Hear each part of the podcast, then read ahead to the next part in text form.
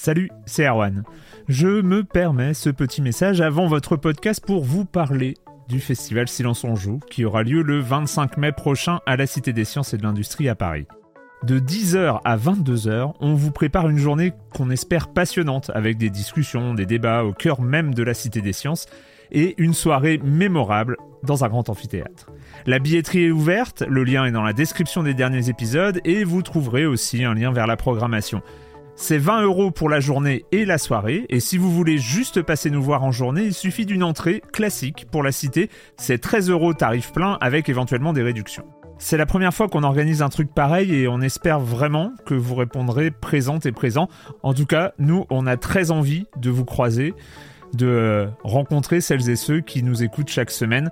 Rendez-vous donc le 25 mai et je vous laisse avec votre épisode de Silence en joue ou de la bande-annonce ou de Gâchette gauche ou de Dans la boucle. Enfin bref, bonne écoute.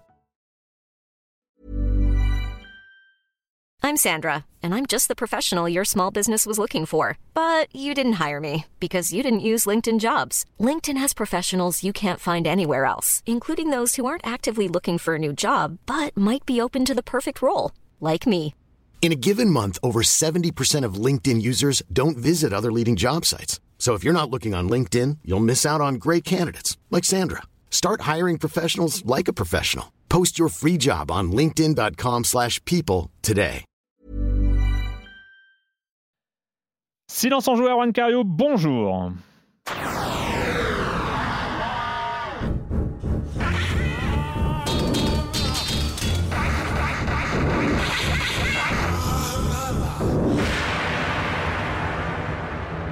C'est la première émission de 2020, alors euh, bah, bonne année. Bonne année, Patrick. Bonne année, Erwan. Oui, nous sommes- 2020, ouais, ça fait bizarre, mais ça y est, nous sommes en 2020. euh, Blade Runner, ça c'est déjà derrière nous. On est- on- Ah oui. Non, mais c'est vrai, c'était 2019, c'était novembre, je crois, 2019. Oh. Blade Runner. C'est passé. Voilà, c'est derrière nous. Ah ouais. Nous sommes en 2020. Et du coup, les réplicants, on en est où? Bah, faudra qu'on en reparle. hein, mais, euh, bon, en tout cas, voilà, on y est, 2020.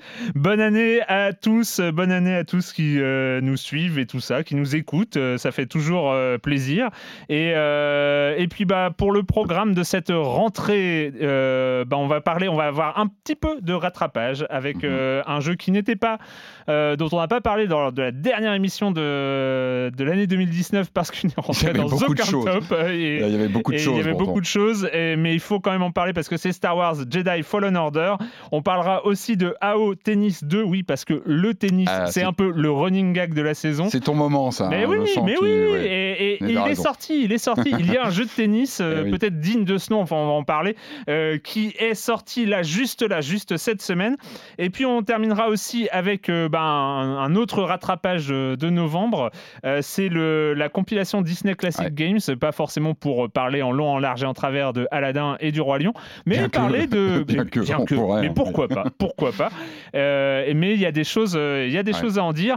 Euh, on se pose la question. euh, bah, on est preneur de, on est preneur d'ailleurs de vos avis sur euh, bah, le rattrapage de, de- de novembre 2019. hein, on le sait, qui a été un petit peu bousculé de notre côté, Mhm. Euh, notamment sur Disco Elysium, dont on a dit déjà beaucoup de bien. Est-ce qu'on va en reparler en ce début d'année On- Bon, on, on va voir. On est preneur. Si vous avez envie de qu'on revienne là-dessus, Attends, n'hésitez tu pas veux dire que le dire. Silence on joue devient interactif avec euh, donc euh, un vote des auditeurs pour En direct, non, Ouh là là. faut pas déconner. Ouh là là. Euh, Après, donc, salut euh, les homards. Voilà euh, pour le programme. Et puis, on, on va aussi, euh, on va aussi euh, parler de, de ce que, de ce qui nous attend en 2020, en début d'émission. Bref, je commence en accueillant un de mes chroniqueurs favoris. Oui, nous sommes deux en studio. Et oui, il y a des conditions de transport, il y a des difficultés euh, encore. euh, mais vive la grève, hein, on est, on va pas.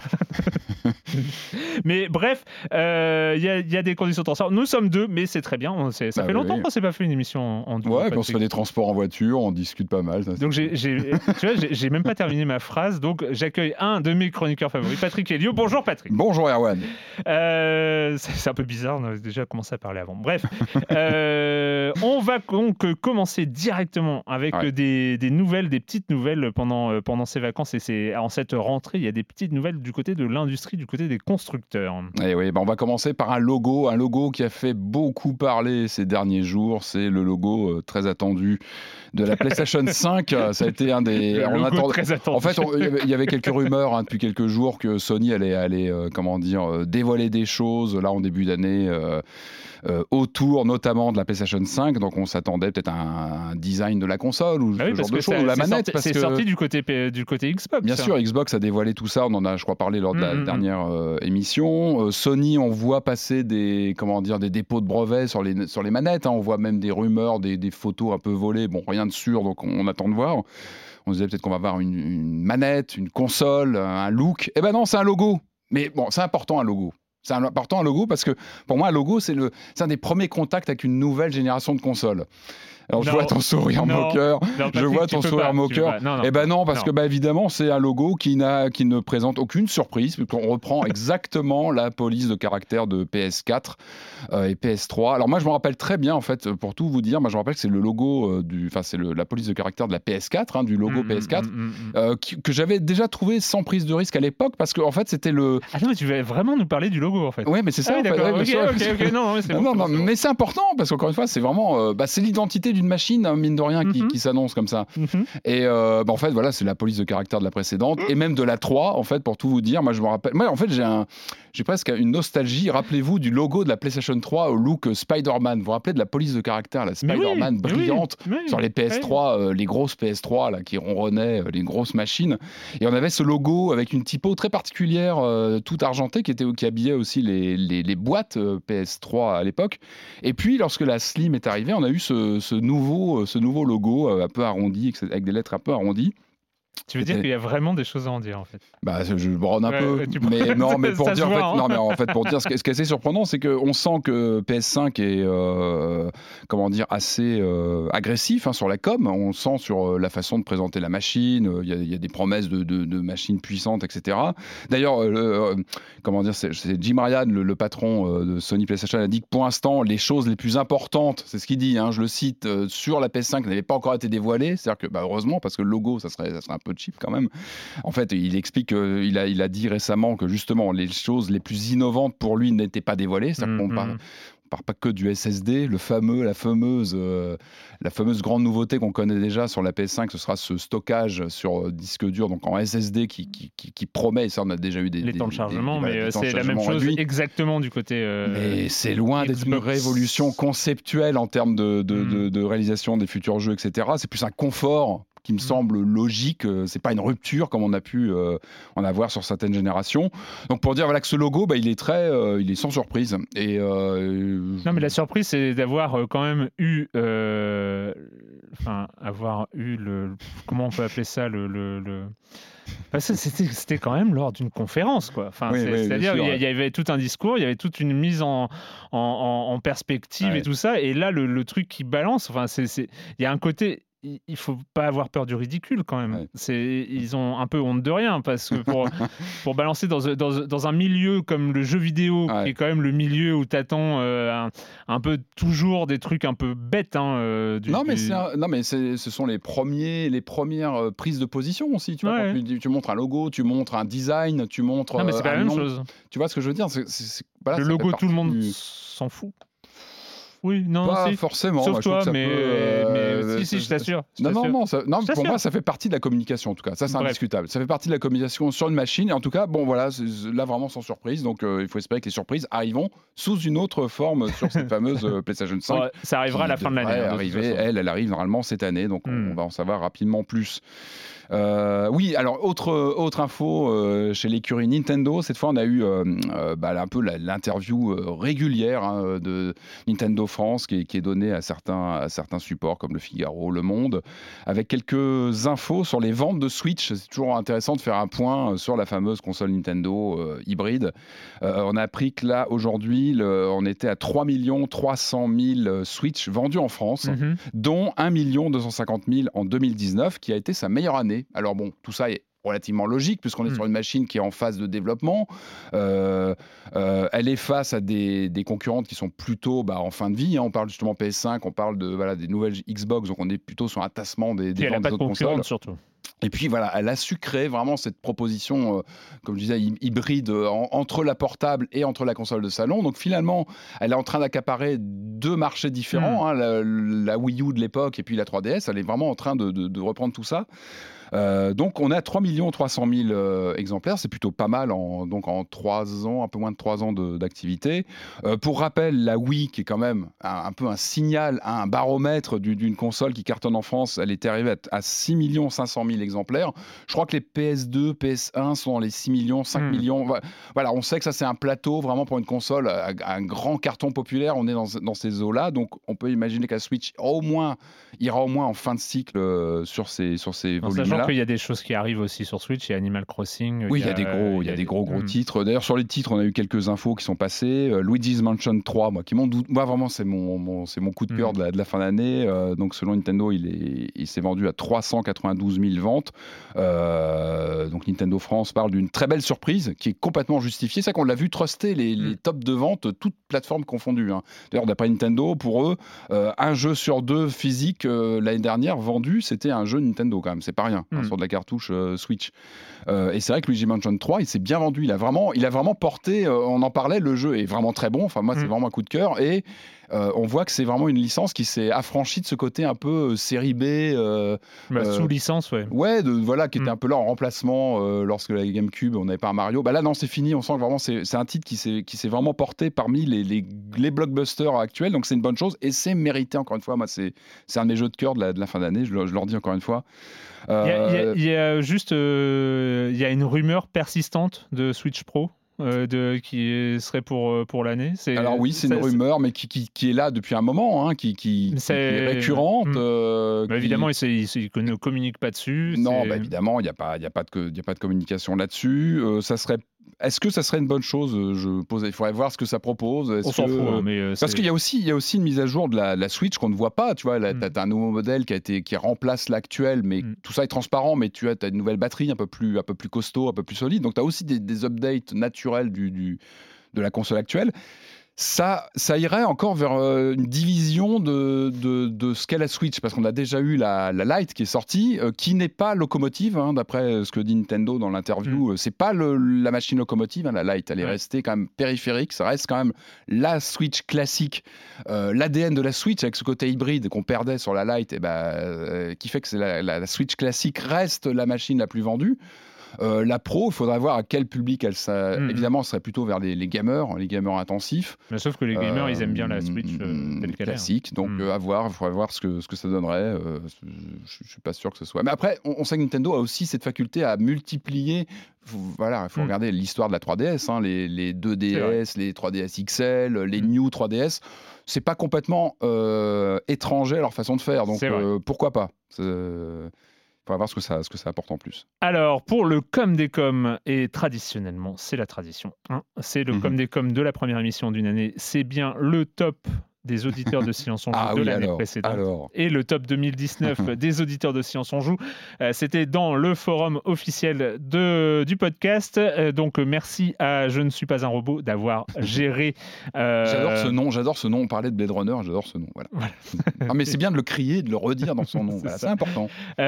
Donc il, a, il, un, il a, il, a, il a donc récolté les votes et fait le classement. Génial. Et donc nous avons donc 10 jeux en, donc, que je vais énumérer. hein. Il a On- récupéré tous les votes des. du Ouais, coup, des- après, il n'y a pas non plus euh, Non, mais c'est sympa, non, mais genre, 880 000 euh, votes. hein, Super euh, esprit, bravo. euh, voilà. Mais oui, mais chaque année, chaque année, Mais ouais, monsieur, hein.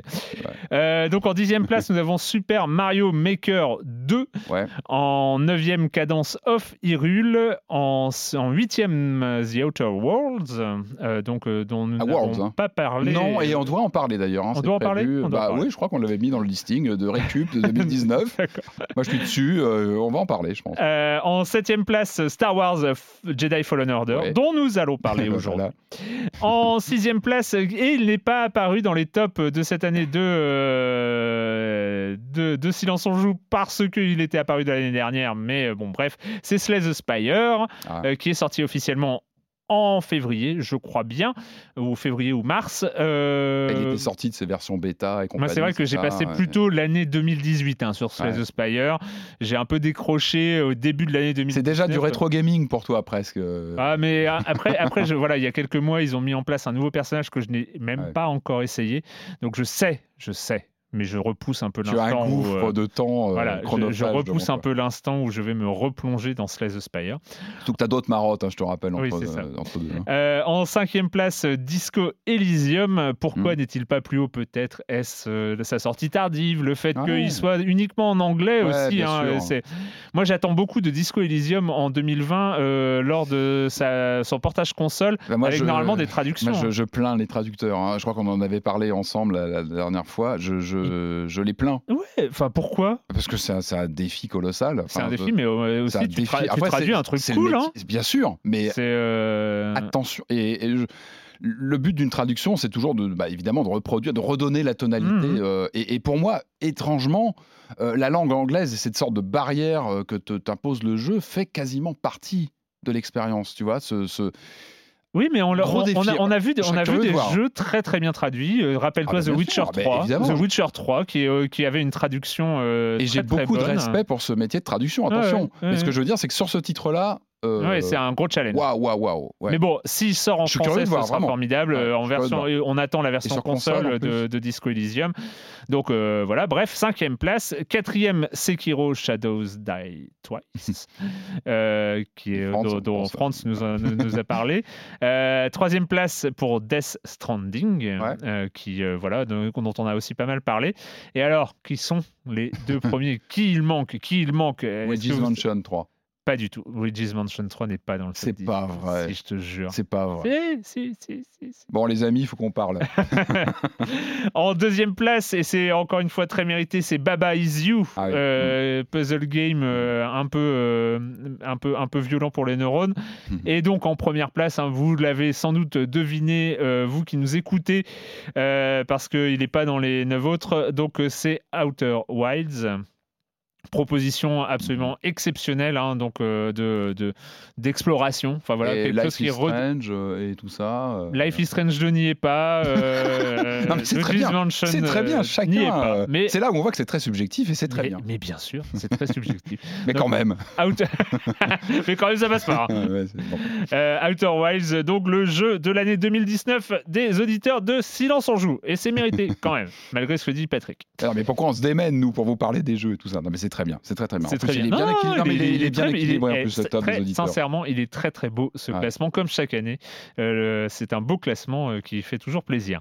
Euh, bref, avant de, avant de commencer sur, sur les jeux eux-mêmes, je crois qu'on avait un petit peu évoqué rapidement lors du bilan 2019, mais on avait eu tellement de choses à dire. Je crois que l'émission il faisait 1h55. Hein, je crois que c'était, c'était un peu un record, mais en même temps, on était, un peu frustré. Il fallait, il fallait qu'on on avait plein de choses à dire. il faut quand même, vu qu'on commence cette année 2020, il faut un peu quand même qu'on regarde un peu ce qui, euh, ce qui nous attend. Euh, le moment boule de cristal. Le moment boule de cristal. et c'est vrai que ben, en travaillant, alors on va, on va en parler, mais en, en, bossant un peu, en regardant un peu c'est quoi les sorties et tout ça, et en regardant aussi ce qui s'était passé en 2019, je me suis quand même fait la remarque que c'est c'est marrant parce que cette industrie-là, quand en fait, quand on regarde les agendas, ce qui va arriver, on voit que les blockbusters. Bien sûr, c'est une vision biaisée. on voit que les blockbusters. et quand on regarde dans le rétroviseur, et on voit, hein, là, les jeux que je viens de citer, les jeux qu'on a, euh. les jeux dont on a parlé, euh, les, jeux dont on a parlé de, sur euh, pour le bilan de l'année 2019. Bien sûr. Quand on regarde et qui arrive, et on voit les blockbusters. Quand on regarde dans le rétro, et eh ben on voit les jeux indés en fait. Et c'est ce qui fait aussi l'intérêt de ce, secteur, c'est mhm. qu'il y a des surprises, il y a des Disco Elysium qu'on voit pas venir. On en avait parlé la semaine dernière, enfin la, dernière émission, pardon. Bah là, les, là, sur l'année dernière, les, les Baba Is You, les Outer Wilds, les, les Disco Elysium, les ah bah des, vrais effets de surprise voilà, qui, déstabilisent un planning euh, top 10. Donc effectivement, c'est vrai quand on regarde les plannings à venir, bon bah c'est un peu la vision idéale par les éditeurs de jeux. C'est ça. Après, voilà, il y a des surprises. Il y a des ça. choses qui débarquent et qui cassent un petit peu les, les prévisions. En tout Alors- cas, c'est voilà, une sorte de roadmap de, de, de ce qui peut arriver. Dis-moi, Patrick, qu'est-ce que, qu'est-ce que tu attends Ah bah moi, moi, moi, je l'ai déjà dit, je crois, en long et en large. Moi, j'attends beaucoup euh, Doom Eternal parce que Doom, c'est un mode de vie. Je crois que je l'ai déjà dit. Doom, c'est bah, vraiment, moi, voilà, ça fait 25 ans, 25 ans que j'adore cette série. J'ai vraiment adoré le 2016. J'ai même peut-être. J'ai peur en fait du Doom Eternal. J'ai peur. Est-ce Hmm. qu'il va être au niveau du Doom 2016 On en avait parlé ici plusieurs fois. On en reparle parce que c'est vraiment un jeu qui, malgré son nom Doom, peut, voilà, peut paraître comme ça euh, euh, d'être une sorte de reprise de. Non, c'était un jeu qui a apporté beaucoup de choses en termes Euh, de qui, a gameplay. qui a remis le Fast FPS Ah mais il a, il a solo, donné, il a donné un coup de pied, ouais. je trouve, au genre du, du voilà du FPS nerveux avec une volonté d'aller, au, enfin, il t'obligeait à aller au contact des Mhm, ennemis. Il a, mhm. pour moi, il a vraiment ré- redessiné la façon de jouer à un FPS au point où j'en ai déjà parlé, où maintenant, quand je joue à un FPS, souvent je me fais taper dans le- sur les doigts parce que j'ai tendance à aller trop vite au contact. Ça, c'est l'effet Doom, tu vois, qui t'a appris Mhm, vraiment à mhm. aller. euh, bah, C'était vraiment un jeu très bien ficelé. Une, pareil, une surprise. hein. Je me rappelle que le Doom, on le regardait de haut en disant mais attendez, c'est même plus le hit software de l'époque. euh, on a plus Carmack, on a plus Romeo aux commandes, ça, ça va pas être bon. Et bah, bah non, Doom, ça a été une vraie surprise. Donc Doom Eternal, moi, je, je l'attends de pied ferme. Il a été reporté. Euh, on a écrasé une larme au moment où c'était annoncé, mais tant mieux. Finissez-le bien, faites-nous un bon Doom. Hmm. Et en attendant, on joue aux Doom classiques qui sont sortis. Mais non, bah, Doom Eternal, moi j'attends, même si j'ai peur. J'ai peur, j'ai peur de euh, d'une redite, évidemment. Ouais. C'est le risque. C'est Ouais. le risque après, Mm, euh, après le Doom 2016. Il Euh, n'y a pas que ça, hein, je- tu me demandes un oui, titre. mais non, non, mais un titre, mais- c'est- très il bien. Après, hein. après, voilà, il- Il on a alors. On va, on va les lister parce que c'est vraiment les incontournables Ouais. de- des mois à venir, hein, parce qu'on a, on a quand même un, un milieu de premier, de premier semestre Ouais, c'est assez costaud. qui est un peu, un peu chargé avec évidemment le quadruple A, hein, parce qu'on peut, on peut, appeler, on peut commencer à appeler ça. euh, C'est vrai que euh, 2019 n'a pas eu vraiment de quadruple A parce qu'il y avait, il y avait Red Dead Redemption 2 euh, qui, qui était un peu le, le, le- le- en le- début. euh, le jeu exceptionnel euh, de, de cette euh, ampleur-là. Euh, Cyberpunk 2077, Ouais, bien sûr. 16 avril 2020. Donc, oui, ce que, j'appelle quadruple A, c'est c'est blockbusters, mais qui sont tellement énormes Énorme, qu'ils. euh, voilà, où, Bah, qui simple, enfin voilà, il n'y a même pas besoin d'en parler plus Mm. que ça. Ce qu'on peut peut-être souligner, c'est qu'il y a aussi tout cet effet autour de The Witcher 3 en ce moment. On voit les gens revenir au jeu, se replonger. Donc, Ouais, à bah. mon avis, ça fait aussi, ça va aussi contribuer à l'attente sur Cyberpunk, mine Mm, de mm, rien, mm, parce qu'il y a mm, plein de gens qui, vu la série télé euh, Netflix, se remettent euh, au jeu, et ça va aussi. Euh, encourager l'attente sur Cyberpunk, qui est aussi un héritier Mm. de Witcher 3. Il faut, enfin, je pense que vraiment, il va, il va, il va hériter de certaines, euh, certaines choses de The Witcher. Donc, oui, évidemment, c'est un. il est Après- daté, il est après, le- à le- quand le- exactement? Il est sur mars. 16 avril, 16 avril, Avril, euh, avril. 2020. Euh, le, moi, ce, que, ce qui me rend curieux, c'est que on, on a CD Projekt, donc euh, Ouais, qui euh, qui s'est imposé euh, et qui a tout balayé avec The Witcher 3. Ouais, ouais. The Witcher 1 et 2 étaient des très bons jeux, étaient reconnus. The Witcher très, 3 euh, a, a- très a- niche pour une a partie. vraiment, de- a vraiment imposé le nom de CD Projekt. Cyberpunk, c'est le premier jeu post-Cyber, post, Ouais. euh, post euh, The Witcher 3. Bien sûr. Et en fait, moi, ma curiosité, c'est est-ce que CD Projekt a les épaules d'un rockstar? C'est-à-dire, est-ce que CD Projekt peut euh, ne pas décevoir quand il y a autant d'attentes Ouais. sur la sortie d'un jeu Rockstar, ils y arrivent. Alors, on, on va pas. il- Aujourd'hui, on est obligé de parler des crunchs, on est obligé de parler des conditions Ouais. de travail dans ce, dans ce genre de studio. On sait que CD Projekt, franchement, ça, ça se passe pas bien. C'est, euh, Il y, a- il y a beaucoup de choses, euh, il y a beaucoup de choses à dire, et je pense qu'il y a Schreier, beaucoup de dans choses. son bouquin, en parlait d'ailleurs de Witcher Ouais. 3. hein. Enfin, Witcher Voilà. 3, il y a tout un et, chapitre et- sur, et je euh, pense que c'est des choses qui sortiront aux alentours de la sortie de, de Cyberpunk. Ça aussi, j'attends beaucoup de savoir euh, un peu ce qui va Mhm. sortir au niveau des conditions de travail euh, du, du côté de CD Projekt. Mais en termes de production, avant en ou termes de après le truc c'est que c'est aussi, euh, voilà, c'est c'est des projets, ils vont faire leurs preuves finalement parce que ils sont arrivés, ils ont un peu bluffé tout le monde avec The Witcher 3. Ouais. Est-ce que ils peuvent C'est un, faire c'est un peu une tutelle, euh, Witcher, quelque Ouais. part. Ils se sont propulsés. Que, que- à- Est-ce qu'ils ont, est-ce qu'ils ont les épaules? Moi, je sais pas. Je ne sais pas. Euh, je sais que vu, quand, euh, quand Rockstar euh, arrive avec un GTA 5, avec un GTA 4, avec un Red Dead Redemption 2, on n'a pas de doute. On sait qu'ils vont, euh, qu'ils, qu'ils vont euh, vraiment euh, tenir, encore puis- une fois, au, au- au détriment Avec des fois des- de leurs développeurs. Mais c'est, c'est, c'est, voilà, ils, ils ont un truc. Est-ce que c'est Project à ça? Je sais pas. Je suis assez curieux et j'attends. Ouais, de se désenclaver d'une, d'un titre Mm. tutelle comme ça et Ouais. fondateur d'un quasiment du savoir-faire d'un studio et d'aller quand même sur un univers complètement différent. Ouais. Euh, a priori, on va être sur un univers plus ramassé, ce qui est plutôt une bonne chose. Je pense d'avoir quelque chose de plus. Mais évidemment, ça fait rêver. hein, le, le cyberpunk, c'est tellement mythique comme euh, environnement. On en attend énormément et. euh, oui, ça va être sur- c'est vrai que ça va sûrement être l'épreuve du feu pour eux parce Yep. que euh, il faut que ça fonctionne. Après, euh, comme tu, tu dis très bien, le, le parler avec Rockstar est intéressant parce que justement, euh, Red Dead 2, c'est un jeu commercial, mais qui a pris des risques Hmm. aussi, qui a su prendre des risques. Euh, Ouais. qui je trouve ne, ne- ne caresse pas le joueur dans le sens du poil. Tu Mm. vois, il est, c'est un jeu plutôt aride. On en a longuement Mm. parlé, hein, mais c'est pas un jeu forcément facile d'accès. Il y a eu aussi une prise de risque et effectivement, il faut, il faut, il faut savoir le faire ça. Moi, j'ai, Donc, euh, moi, ma crainte, c'est qu'on est sur, on va, on va peut-être atterrir sur quelque chose de très classique, Ouais, de- classical de- RPG entre Qui répond guillemets. à toutes les cases. Voilà, qui est, qui est du fan service de cyberpunk. euh, c'est aujourd'hui, tu vois, avec euh, avec euh, euh, comment j'ai- un, trou de mémoire. Bah, avec son intervention là sur la scène de, de, de l'E3 Ah oui, de oui, John de Wick là, mais Keanu Reeves. de Keanu Reeves. Reeves. Tu vois, c'était le fan service ultime, tu vois, Ouais, le, mec qui a joué dans Necromancer. dans, Oui, bien enfin, sûr. C'est Oui, puis c'est même méta. Il a Ouais, fait voilà. Matrix, il est là. Bon, Ouais. un côté méta. Ça, je pense que c'est plus un clin d'œil. Moi, j'ai tendance quand même à avoir confiance en leur qualité d'écriture. Ils l'ont Hmm. prouvé avec Witcher. Voilà, après, on verra ce que ça donne une fois manette en main ou sur le Alors, clavier. Euh, euh, évidemment, sur les, moi, ma grosse attente, hein, Cyberpunk, c'était un peu le- l'incontournable, mais ma grosse attente, c'est euh, le 29 mai 2020, c'est The Last of Us Part 2, Mhm. euh, parce que j'avais été vraiment, j'ai vraiment beaucoup d'affect sur, sur le, le premier jeu, donc voilà. On va pas. On, on va pas euh, revenir euh, longuement sur Dying Light 2. Toi, c'est quelque Ouais, chose c'est que- ma cam. Ah, c'est ta cam. Hein, Ouais, non, j'en- parle pas forcément comme ça tout le temps en plateau parce que c'est un peu le truc euh, gênant que tu fais chez toi. Mais non, mais bien sûr, non, mais évidemment, Dying Light, moi j'avais adoré. Ce sont les gens qui ont fait Dead Island, donc Hmm. euh, évidemment, moi ça c'est. Il y, a, y plus d'attentes. J'ai l'impression qu'il y a plus d'attentes sur ce Dying Light 2 Ouais. que sur tous les autres auparavant.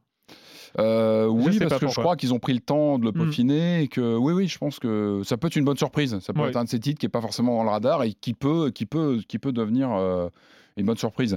Euh, c'est intéressant d'ailleurs. Tu parlais de Last of Us 2, évidemment attendu parce que c'est le premier, c'est un, monument.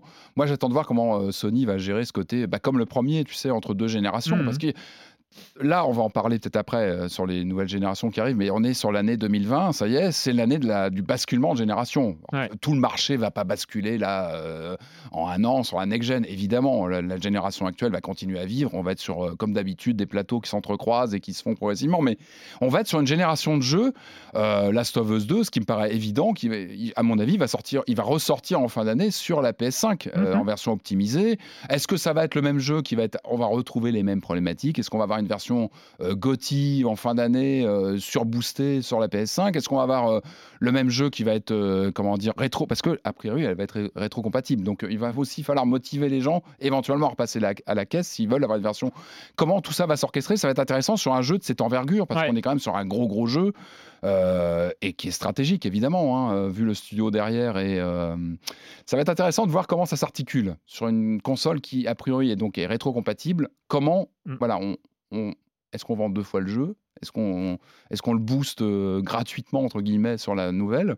Ça Après, euh, le, le truc, c'est que euh, The Last of Us euh, sur la PS3 euh, tournait très bien. Il, tournait- bah, il était, il poussait la machine voilà, il était- dans ses retranchements. Donc je, pense qu'il sera, il va pousser la 4 Hmm. au maximum. Donc est-ce qu'il y aura vraiment besoin d'une version Ouais. 5 euh, On verra.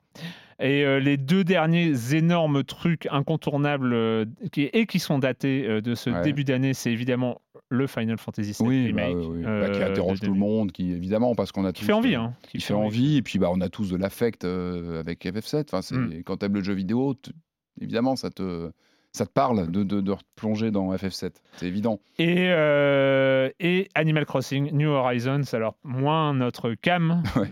euh, mais c'est Ouais. un incontournable. Moi, j'avoue, j'avoue que j'ai ça me titille quand même. Mais après, euh, Ouais. c'est tellement, euh, c'est tellement, c'est tellement chronophage. Ah, c'est une carte euh, importante chez Nintendo. Et ça, donc ça, c'est pour les jeux datés. C'est les, jeux qui ont une date, surtout le, début d'année en fait, hein, le, mm. le, début d'année. Et puis il y a un peu l'horizon lointain de, de, ces blockbusters qui brillent euh, un peu, euh, un peu en, en, fin d'année. Dans le brouillard de guerre. Euh, voilà, ou est-ce que ça va vraiment sortir en 2020 C'est vraiment pas trop.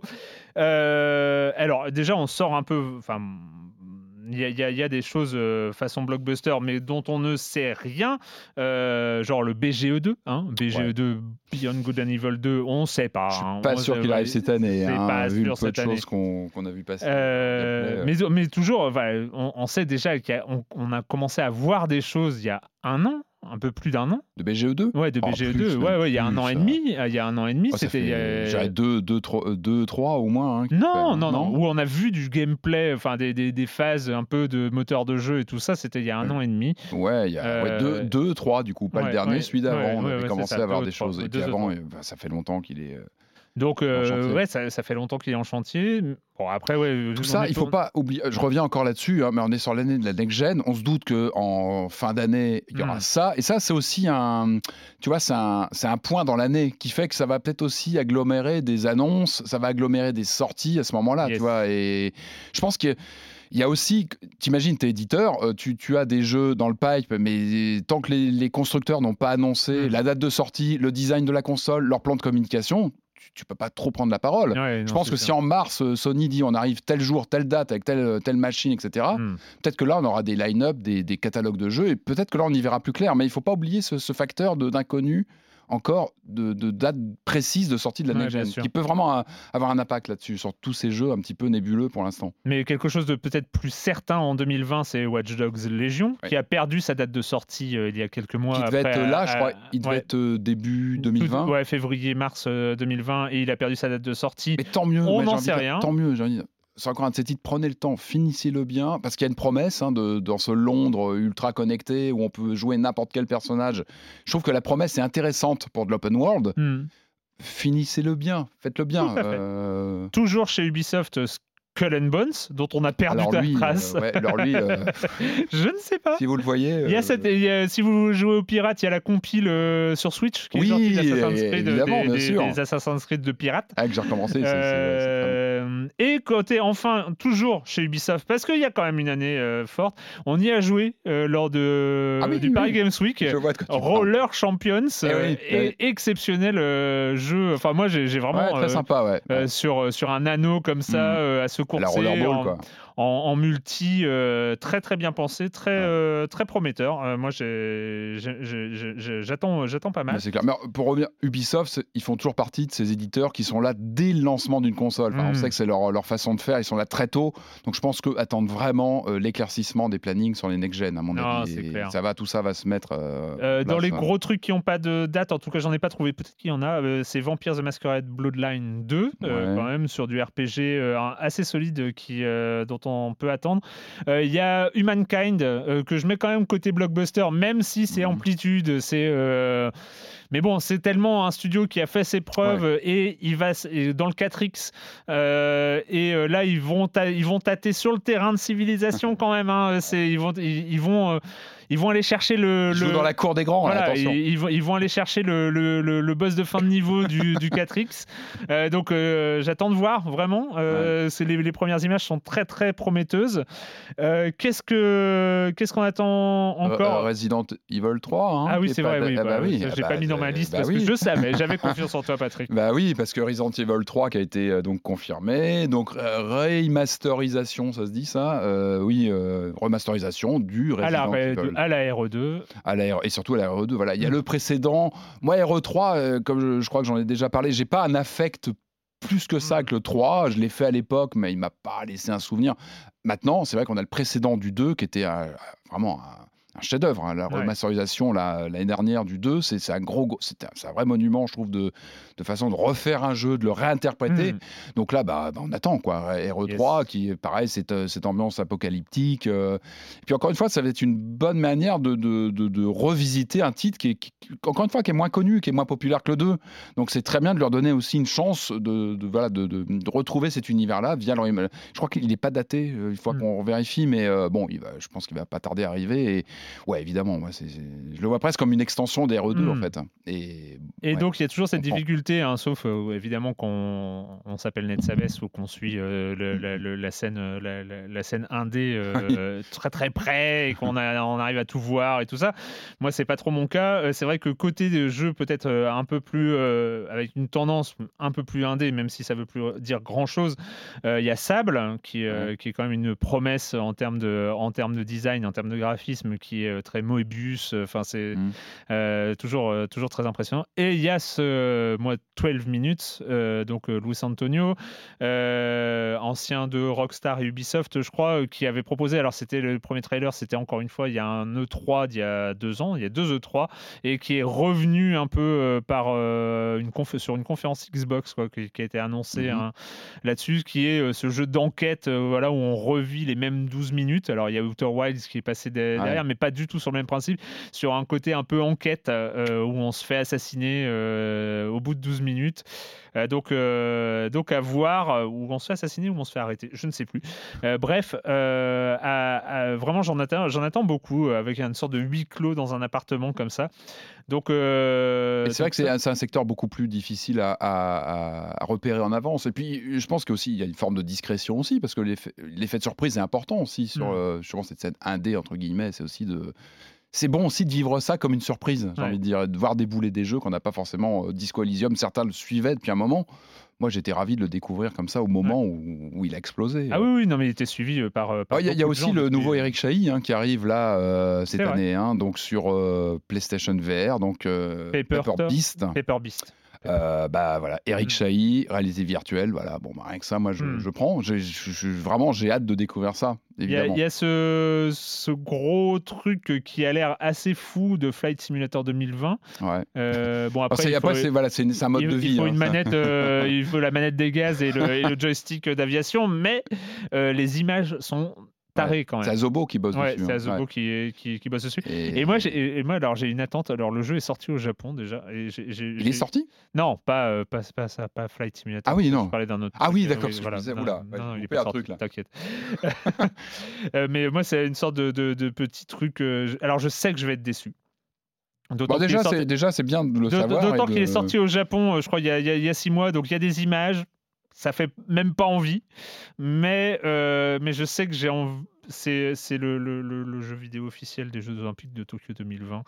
Euh, moi, j'attends toujours. C'est le Sega Sonic, ouais, euh, ouais. le Sonic Nintendo. Non, pas le Sonic, le Olympic Games Tokyo 2020, The Official Video Game, euh, qui va sortir. Donc, il est déjà sorti au Japon, il sort dans le reste du monde là, euh, dans, dans- dans les mois qui viennent. T'as vraiment un truc avec ça. Ouais, non, mais Ah, mais c'est moi- moi- non, mais- c'est bien d'en parler. C'est bien qu'on en parle là aujourd'hui. Mais toi, t'as pas ce souvenir de Décathlon Si, bah, évidemment, bien sûr. bien Moi, j'ai envie de sûr, retrouver un truc comme ça, quoi. Un vrai, un vrai ça, bien les Winter sûr. Sport, les. euh, ah, bah, les Epics de Ouais. l'époque, euh, bien sûr, évidemment. De là, aller gratouiller les, les captures d'écran sorties au Japon de la version officielle. Alors, du- bah, non, mais le- je suis admiratif. Et moi, je dis respect. Bah, et, le- le- le- le truc, c'est qu'il- ouais, enfin, en fait, il arrive quand du coup? Bah, je ne sais, je, je sais pas, dans les, bah, avant, avant les JO, hein, on va dire. Ouais, ouais. Donc euh, ça, ça devrait arriver avant les JO.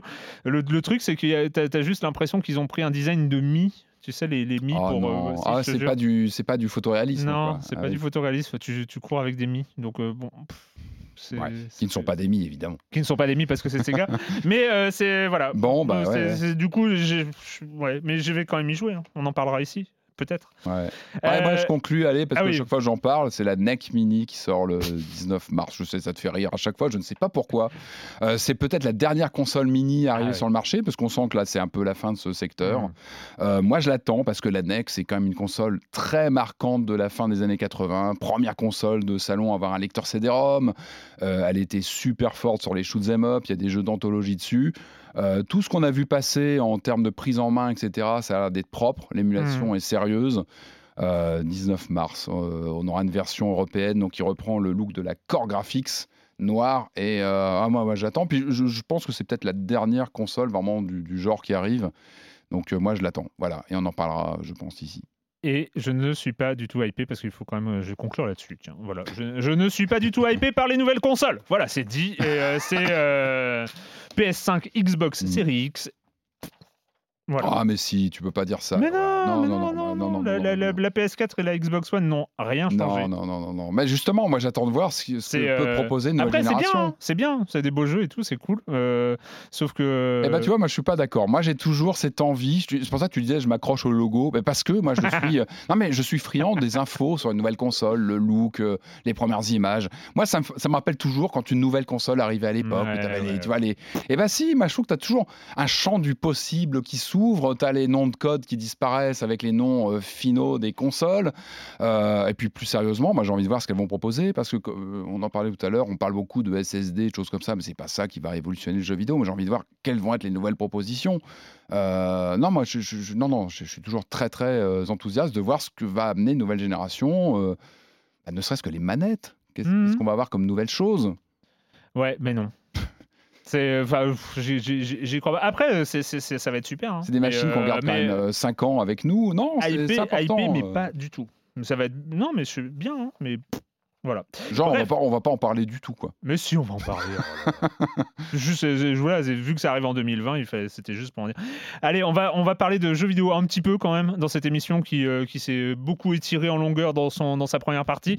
Mais il faut rattraper euh, le temps. On n'en a pas parlé parce que il n'était pas dans les tops euh, de la rédaction de Silence on joue Il était en top fin d'année. 17, je crois. Ouais, non, je plaisante. ouais, dans ce genre. Mais quand même, mais quand même, un Star Wars solo. eh ben ouais. euh, pas tirer du film solo, attention, hein, parce Non. que c'est. Ah oui, c'est vrai. ça pardon. pourrait, hein. Ouais, c'est pas vrai. J'aime bien solo. Mais. Mais bon, bref, C'est c'est un autre problème. Ça, je suis plus crédible, Euh, c'est ça Donc, Bon. euh, donc, il faut parler de Star Wars Jedi Fallen Order.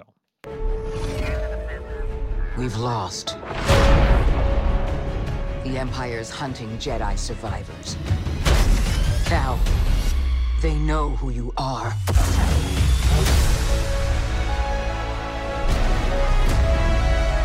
I can't change the past, You trespass, Jedi. but I'm done hiding. Cal Kestis. Cal Kestis. Ouais. Euh, donc c'est le Jedi en question, hein, c'est le Jedi en question que nous allons incarner, Mhm. que nous avons, hein, qu'on- non, on a incarné, on, a- on va incarner, on a, bon, bref, Nous l'incarnons. Voilà, euh, nous l'incarnons dans euh, Star Wars Jedi Fallen Order. Euh, pourquoi, bah, pourquoi on en parle? Parce que oui, c'est un Star Wars, c'est un Star Wars solo. Eh ben, c'est Euh, hein. c'est le truc qui nous manquait un peu Ah après, bah, les, euh, bah, après les comment ça s'appelait là, les trucs de piou piou. euh, Ah, il machin, Battlefront. Les il Battlefront. les voilà, oui. Il faut quand même Enfin, ce jeu, il était. Moi, j'en avais. Enfin, c'est pas que j'en ai marre, mais c'est vrai que les relancer les jeux dans GOG, euh, tu vois, les, Oui. les Jedi Knight et tout, c'est bien, mais à un moment, tu as envie d'avoir des expériences solo. Mhm. Moi, j'ai, on en a déjà parlé. hein, pour moi, Star Wars, c'est un univers euh, scénaristique. Alors, c'est très bien qu'il y a du Battlefront, hein, même si le Battlefront 2, on se rappelle un petit peu quand même de, de- de l'accident industriel que ça a été avec les loot box. Ouais. Euh, Star Wars loot box. Bashing, mais Mhm. euh, monstrueux. Justifié. Justifié parce que voilà, il y avait des méthodes qui n'étaient pas du tout viables, ça a été rectifié. Euh, C'était un jeu très compliqué. Hmm. Euh, après, bon, moi je suis rien, j'ai rien contre le fait de dire qu'on ait des jeux multijoueurs Star Wars. C'est très bien que ça existe. Bon, Euh, mais pour moi, Star Wars c'est un univers scénaristique, c'est un Mm. univers narratif, et je suis, enfin, ça me manquait d'avoir une expérience solo euh, euh, narrative sur Star Wars. Donc je suis déjà d'entrée, je suis content d'avoir un, Mm. un- donc un, un jeu d'action troisième personne euh, plutôt propre, plutôt bien fichu, euh, qui, euh, qui trace son propre scénario dans le contexte Star Wars. Star Wars, c'est quand même cet univers qui a cette particularité de s'écrire de façon un peu transmédia, où, où tu as le cinéma, tu as les comics, tu as, tu as les romans, euh, plus ou moins canoniques maintenant, hein, les séries télé, évidemment on en parle Les pas mal euh, en ce moment, et le jeu vidéo, et chacun apporte son un fragment d'histoire qui vient Mhm. recouper avec les autres. Donc ça, c'est vraiment une particularité. Et celui-ci, donc, s'inscrit là-dedans. Et c'est bon, c'est un vrai plaisir d'avoir un jeu solo Star Wars euh, qui est pas honteux, qui est vraiment sympa à Bah, jouer. et ça fait plaisir. Aux commandes, Voilà. c'est Respawn. Euh, Respawn qui, euh, qui a eu une grosse année 2019 hein, Ouais. avec, avec Apex Legends Et euh, en ouais. début d'année, qui était là aussi de grosse surprise. hein, de- on on l'a pas vu venir, ce Apex. Ouais, c'est vrai. Bon, qui, a- qui est un peu Titanfall. retombé, hein, qui est un peu retombé depuis, qui s'est fait marcher dessus par. Fortnite Mais évidemment. il y en a mais- un peu comme Titanfall 2, hein, qui, a, qui a Hmm. eu bonne presse, moi que j'ai pas fait, mais qui a eu bonne presse, que les gens aiment bien, mais qui n'a pas marché du tout, je crois, Titanfall 2. Donc, c'est un euh, peu une série euh, compliquée Titanfall en termes de, de vente et de suivi, mais euh, il faut quand même resituer, c'est que ce jeu solo Star Wars, c'est un peu un serpent de mer depuis Mm. des années. Et puis ce, donc ce, ce Jedi Fallen Order, moi, en le lançant, j'avais l'impression de voir un, un peu un, un soldat euh, qui marchait sur des décombres fumantes de, de projets morts. C'est vrai, vraiment, c'est un jeu qui s'extirpe comme ça de, tu sais, de cadavres. Alors, il y a eu le Star Wars 1313 euh, qui était en développement chez LucasArts, etc. Pareil, je renvoie au, au bouquin de Jason Schreier qui parle de, de façon déchirante de ce projet euh, Star Wars solo qui a été mis à la corbeille. Euh, on a le jeu Visceral aussi qui a été, euh, qui a été, euh, qui a été cassé, Mm, qui, a, qui a mm. jamais sorti, qui, a- qui avait pas mal de promesses aussi. Donc tout ça pour dire que ce jeu, quand il arrive, il y a quand même un bagage d'attente.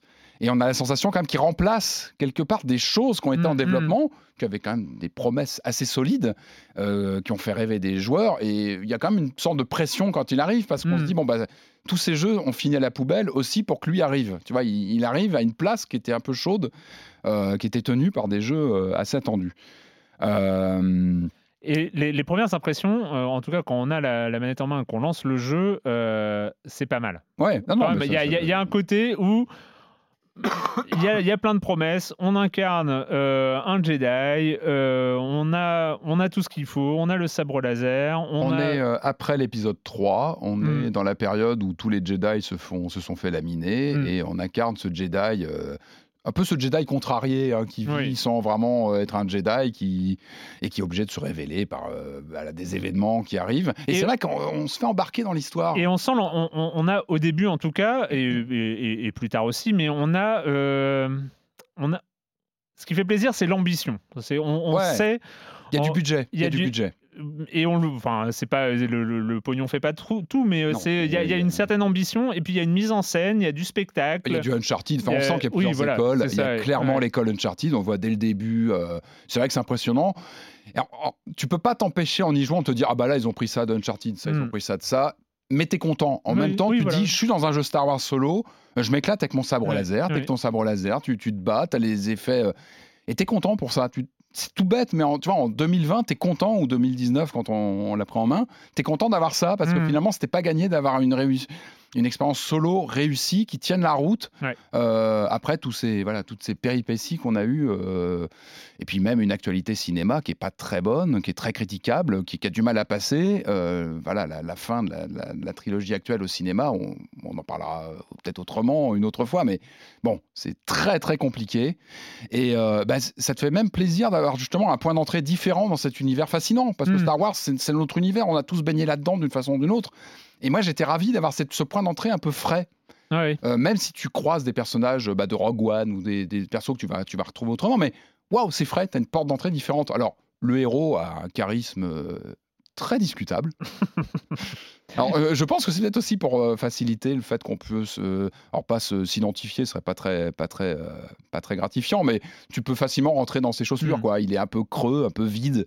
Je pense que c'est aussi une volonté de ne pas avoir un Luke Skywalker ou un Han Solo il a, il a quand même pas un charisme monumental ce perso. Non. Mais bon, il gagne et finalement, mais il fait, c'est un alter ego, c'est un personnage que tu incarnes et finalement, ça marche plutôt bien. Et, et surtout, c'est les péripéties qui sont importantes. Et encore une fois, c'est l'univers et je trouve qu'ils ont bien. Tu, tu visites des endroits euh, magnifiques. Mm. Moi, j'ai fait plus, j'avais la, la- tu sais, le bouton de, de prise de capture euh, que j'ai plusieurs fois activé Mm. euh, parce que tu as, des vrais paysages euh, et tu as des endroits que tu visites qui sont fabuleux, des temples, des choses, en plus qui parlent de la mythologie, tu Mm. vois. euh, Et j'étais, alors, c'est, je trouve que quand on incarne un, un Jedi, euh, le, un des points les plus importants, c'est euh, évidemment le sabre laser. eh ouais. Oui, parce qu'il faut pas. Tu faut- choisis la couleur, tu peux le personnaliser, Alors ça, on va en parler. C'est peut-être, un- c'est, c'est peut-être un aspect un sans peu plus- payer. un- Oui, mais c'est pas de la loot box, ça c'est bien. Ouais, ouais. Non, mais heureusement, Oui. on revient de loin quand même. Euh, Oui, c'est vrai qu'on revient de loin. Euh, mais, mais le gameplay, je trouve que le gameplay du, du général de, de- de gestion du sabre laser est assez cool. Enfin, Ouais. c'est il y C'est a, pas d'une ce finesse. c'est pas d'une finesse, pas Jedi mais mais il y a- y, ce côté où on renvoie, où euh, il y a Ouais. les, les- les petits soldats sans importance euh, qu'on peut buter en, en renvoyant les sables. les-. Mais ça fait plaisir de renvoyer des, bien des, sûr. des- des tirs de blaster euh, euh, avec son sabre laser en, en le jouant vraiment, c'est-à-dire en, appuyant sur les bonnes touches au, au bon moment. Mais c'est très simple à faire. Comme mais ça s'optimise aussi. mais il y a ça. un côté, il y a un côté satisfaisant, vraiment.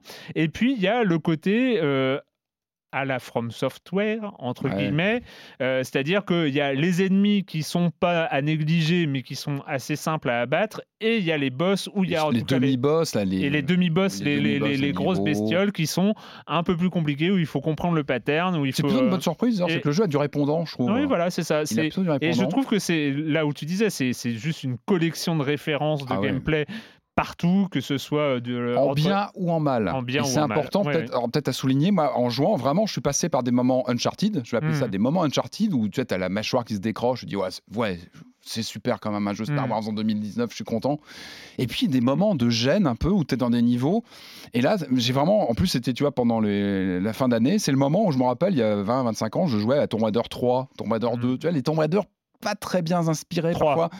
3 où tu avais des niveaux. Ben là, tu as, des passages comme ça de, Mm. d'énigmes Oh. euh, avec des Ouais, ça boules. fait et, peur, hein. et moi, il y a un moment de gêne où euh, il y a vraiment un moment qui m'a marqué où tu as des, des boules à pousser dans des couloirs avec des coups de vent qui doivent les pousser. Puis tu es là avec la force, puis tu les pousses.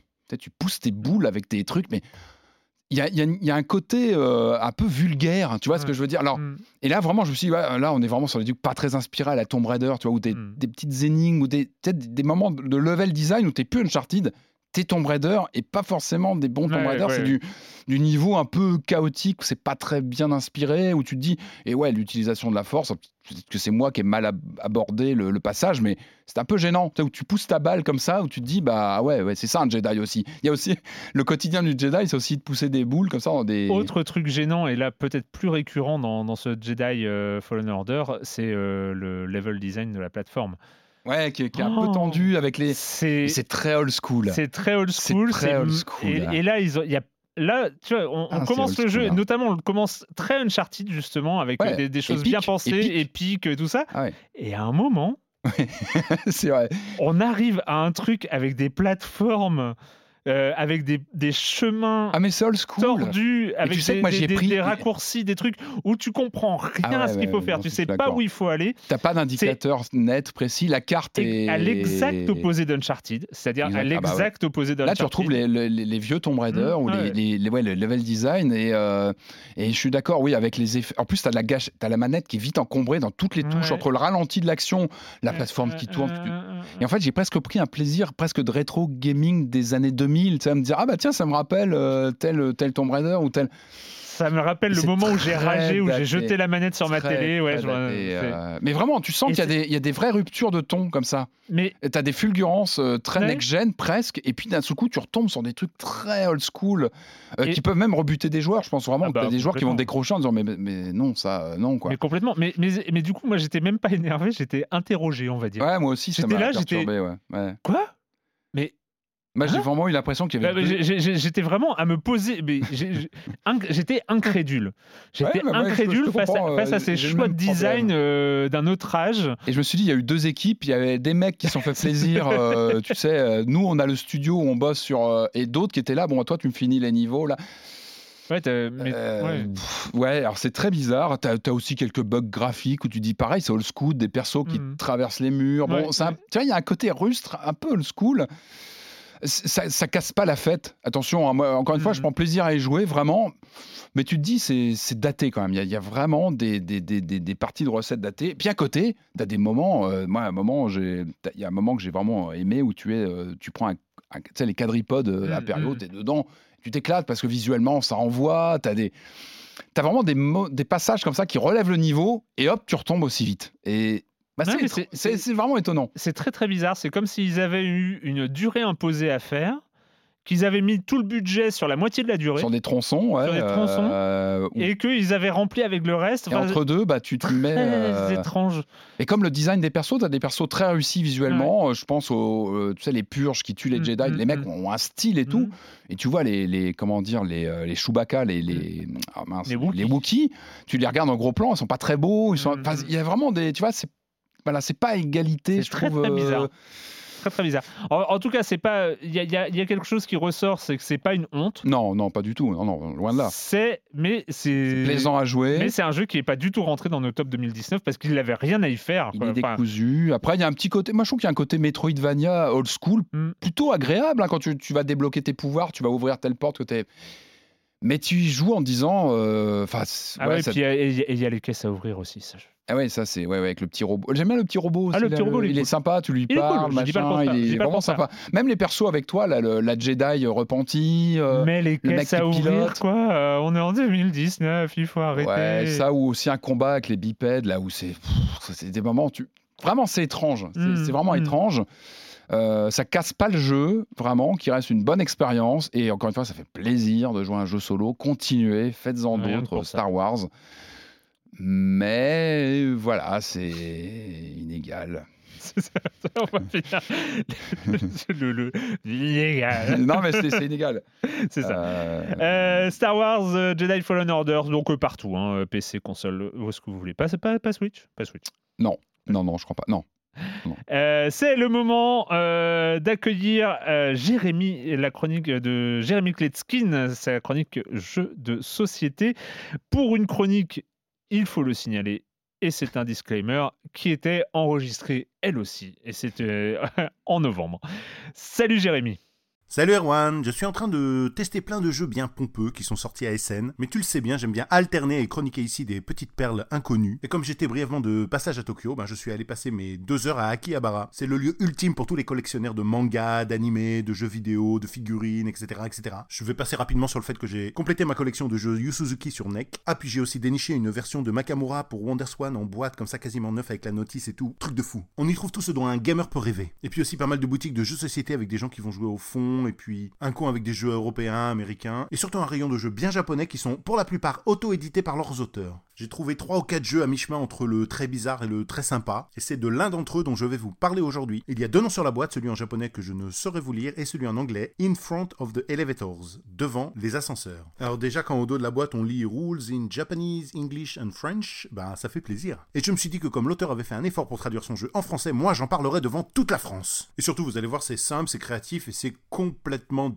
différent. Il y a cinq familles de couleurs différentes. Au sein de chacune d'entre elles, on va trouver la maman, le papa, la grand-mère, le grand-père, la petite fille, le petit garçon et aussi la petite dernière. Il s'agit donc pas de sept familles, mais de familles de sept. Chaque joueur se verra attribuer une couleur, donc une famille, mais il y a plus de couleurs que de joueurs. Toutes les cartes sont mélangées, il y a trois pioches distinctes, donc on pourra jouer avec des cartes de sa propre couleur, mais pas forcément. C'est, euh, ça va dépendre de la stratégie qu'on va mettre en place. À tout moment, les joueurs ont deux cartes dans leurs mains, ils vont jouer une tour à tour. On va donc poser les cartes personnages dans la queue, à droite de chacun des trois ascenseurs, et vous vous y attendiez, il y a des règles de pause. Une petite fille va doubler le premier petit garçon dans la queue, le petit garçon va doubler la première maman dans la queue, la maman va doubler le premier papa dans la queue, le papa va doubler la première grand-mère dans la queue, la grand-mère va doubler le premier grand-père qui se trouvera dans la queue, et on reconnaît là bien l'humour typiquement japonais. Les grands-pères ben, vont doubler les petites filles. La petite dernière, quant à elle, va attirer un membre de sa famille tout au bout de la queue. Si aucun des personnages cités n'est présent dans la queue, ben, on va poser sa carte tout au bout. On jouera trois manches, dans chacune des manches, les trois ou quatre premiers personnages qui rentreront dans l'ascenseur marqueront des points. Chaque ascenseur va aussi attribuer un bonus à deux types de personnages. Le game design est surprenant, c'est ingénieux et c'est vraiment super équilibré. On comprend rapidement qu'il faut moins jouer pour soi-même que pour emmerder les autres, mais pas trop. Sinon on se fait tout de suite marcher sur les pieds, c'est le cas de le dire. L'auteur s'appelle Saashi, le jeu est édité chez Saashi et Saashi, j'avais prévenu. De 2 à 4 joueurs pour des parties de 20 minutes à partir de 8 ans. Et moi je vous dis à bientôt pour vous démontrer que le monde des gamers est bien plus vaste que vous ne le pensez. Bye bye On est bien plus vaste que vous ne le. Hein? mais, mais- mais Jérémy, enfin. Euh, Ce quartier, non, mais ce- euh, ceci ce- dit, alors c'est très rigolo parce que c'est typiquement le genre de game design de jeu de société où tu lis les règles et tu n'arrives pas à comprendre comment une partie peut se dérouler. Alors je fais confiance à Jérémy en se disant c'est ingénieux et tout ça, mais ce truc de piquer les places et tout ça, j'ai du mal à, à anticiper le déroulement d'une partie, ça rend très très curieux pour un jeu qu'on ne pourra jamais acheter parce que un, c'est auto-édité au Japon et que nous Il on faut- va pas faut- à il faut- Akihabara. Il faut y aller, mais ce quartier est magique. Enfin, bref, pas on va pas, pas se lancer là-dedans, mais Euh, bon, donc, alors, il a, il a fait des belles trouvailles d'ailleurs, euh, n'est-ce pas? notre ami. Oui, oui, alors j'ai entendu des noms, il y avait des mots-clés. hein. Ouais, ouais, mais quel- destiné, endroit. je Mais crois. je crois que c'est un peu perdu euh, par rapport à une grande époque où vraiment on trouvait des choses incroyables. Euh, donc, bref, il faut parler de tennis. Parce Eh ben. qu'on en a parlé du, de tennis. Je, je sais, c'est- elle, elle- elle a été lancée quand cette discussion? J'ai l'impression que ça fait des mois que je parle de jeux de tennis dans Silence on joue. Et Et pourquoi je crois que tu avais dit, il n'y a plus de jeux de tennis. Ah, mais c'était pour What et, the Golf. Et, et tu avais été repris. parce que je, je- je parlais de jeux de golf et il y avait plus de jeux de golf et plus de jeux de tennis. Tu as été repris. Et j'ai été euh, repris par la communauté. et s'en est suivi euh, une longue discussion et tout ça. Et là, qu'est-ce qui se passe? On est en début 2020 et dans les discussions, il y avait des gens qui disaient Eh, il y a quand même AO International Tennis qui existe, qui avait bon des problèmes, mais qui euh, avait de la bonne volonté. Et là, qu'est-ce qui se passe en ce début janvier 2020 demain, 2020 Eh bien, il y a AO Tennis 2. Great to meet you. Take a seat. I want us to meet from time to time just to check in on how you're going and celebrate some epic wins.